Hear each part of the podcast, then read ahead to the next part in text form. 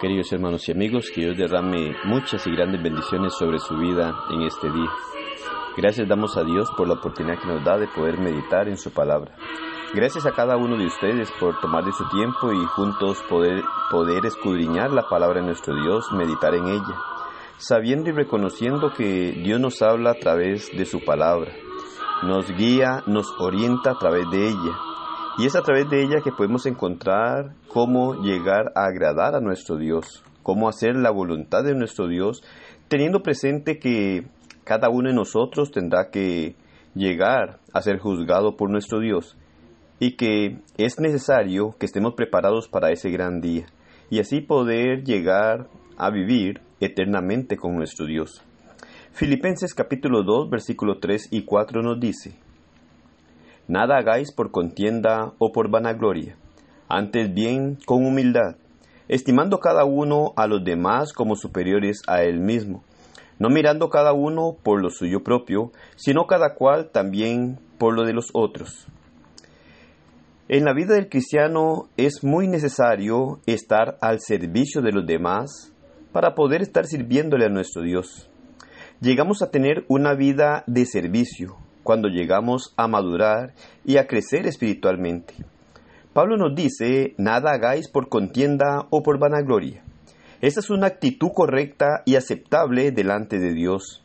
Lastimosamente, muchas veces se llegan a hacer las cosas por defender lo que yo creo, por hacer lo que a mí me parece, por llevar la vida de la forma que yo quiero llegando a cultivar la contienda entre los demás o la vanagloria, queriendo figurar, mostrando que soy más o que soy superior a los demás. Nos gusta tachar a los demás como menos que nosotros, que no tienen el conocimiento que nosotros creemos tener. Esto es solamente una vida arrogante, llegando a estar envanecido, perdiendo la visión de lo que Dios quiere en nuestra vida. Es el resultado de una vida que tiene falta de humildad. Por esta razón Pablo dice, antes bien, con humildad.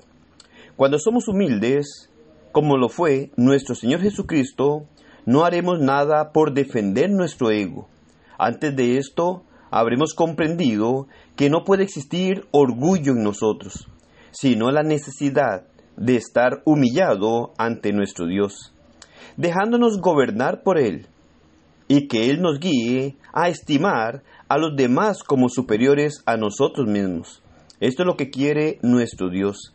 Lastimosamente, encontramos cristianos sin estas características, los cuales llegan a actuar oponiéndose al principio de Dios y hasta arrastrando a otros a no reconocer a los demás como superiores, ni a Dios como el soberano, no queriendo entregarse a Él llegamos a entregarnos de una manera equivocada y creyendo que estamos haciendo la voluntad de Dios. Cuando llegamos a entregarnos a Dios es el único o la única manera en donde encontramos beneficio para nuestra vida. Pero cuando no nos entregamos completamente a Dios, solo buscamos nuestro propio beneficio equivocándonos y errando el camino que llevamos. Cuando no buscamos el bien de los demás, llegamos a actuar de una manera desinteresada hacia los demás y no es aquello que Dios quiere que nosotros hagamos. Debemos de saber que no es necesario o no debemos de buscar el bien propio, sino más bien poder ver por el de los demás y de esta manera agradamos a nuestro Dios y hacemos su voluntad. Cuando no hacemos las cosas para recibir gloria, cuando no hacemos las cosas para figurar, cuando no vivimos para nosotros mismos, tenemos una vida agradable y aceptable delante de nuestro Dios. Y es esto lo que Dios quiere que nosotros hagamos para poder aprobarnos delante de su presencia el no buscar yo recibir renombre, no buscar el llegar a querer estar por encima de los demás. Cuando no hago esto, Dios se llega a agradar de la vida que llevo en este mundo, cuando llego a negarme a mí mismo para que otros sean beneficiados, para que otros sigan creciendo en la obra de nuestro Dios. Cuando me someto a Dios, demuestro humildad y querer hacer la voluntad de Dios. Solamente así mostramos una vida humilde delante de Él. Y llegamos entonces a mostrar que queremos llegar a servir a nuestro Dios, cultivando la armonía, incentivando a trabajar juntos, en equipo y en unidad, con el único fin de agradar y glorificar a nuestro Dios, reconociendo nuestros defectos, reconociendo nuestros errores, reconociendo nuestras deficiencias, para llegar a humillarnos ante nuestro Dios, dejando a un lado nuestro orgullo y arrogancia para reconocer a Dios en nuestra vida y poder servirle haciendo su voluntad.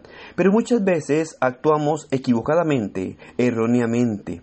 Creemos que el no poner abajo, el no aceptar nuestras deficiencias y errores, al defenderlas ante los demás, creemos ser fuertes, creemos estar bien, pero es una equivocación, porque esto nos lleva únicamente a desagradar a nuestro Dios, a equivocarnos más en lo que hacemos y a alejarnos más de nuestro Dios en lugar de estar humillado ante sus pies, honrándole y glorificándole como solo Él lo merece.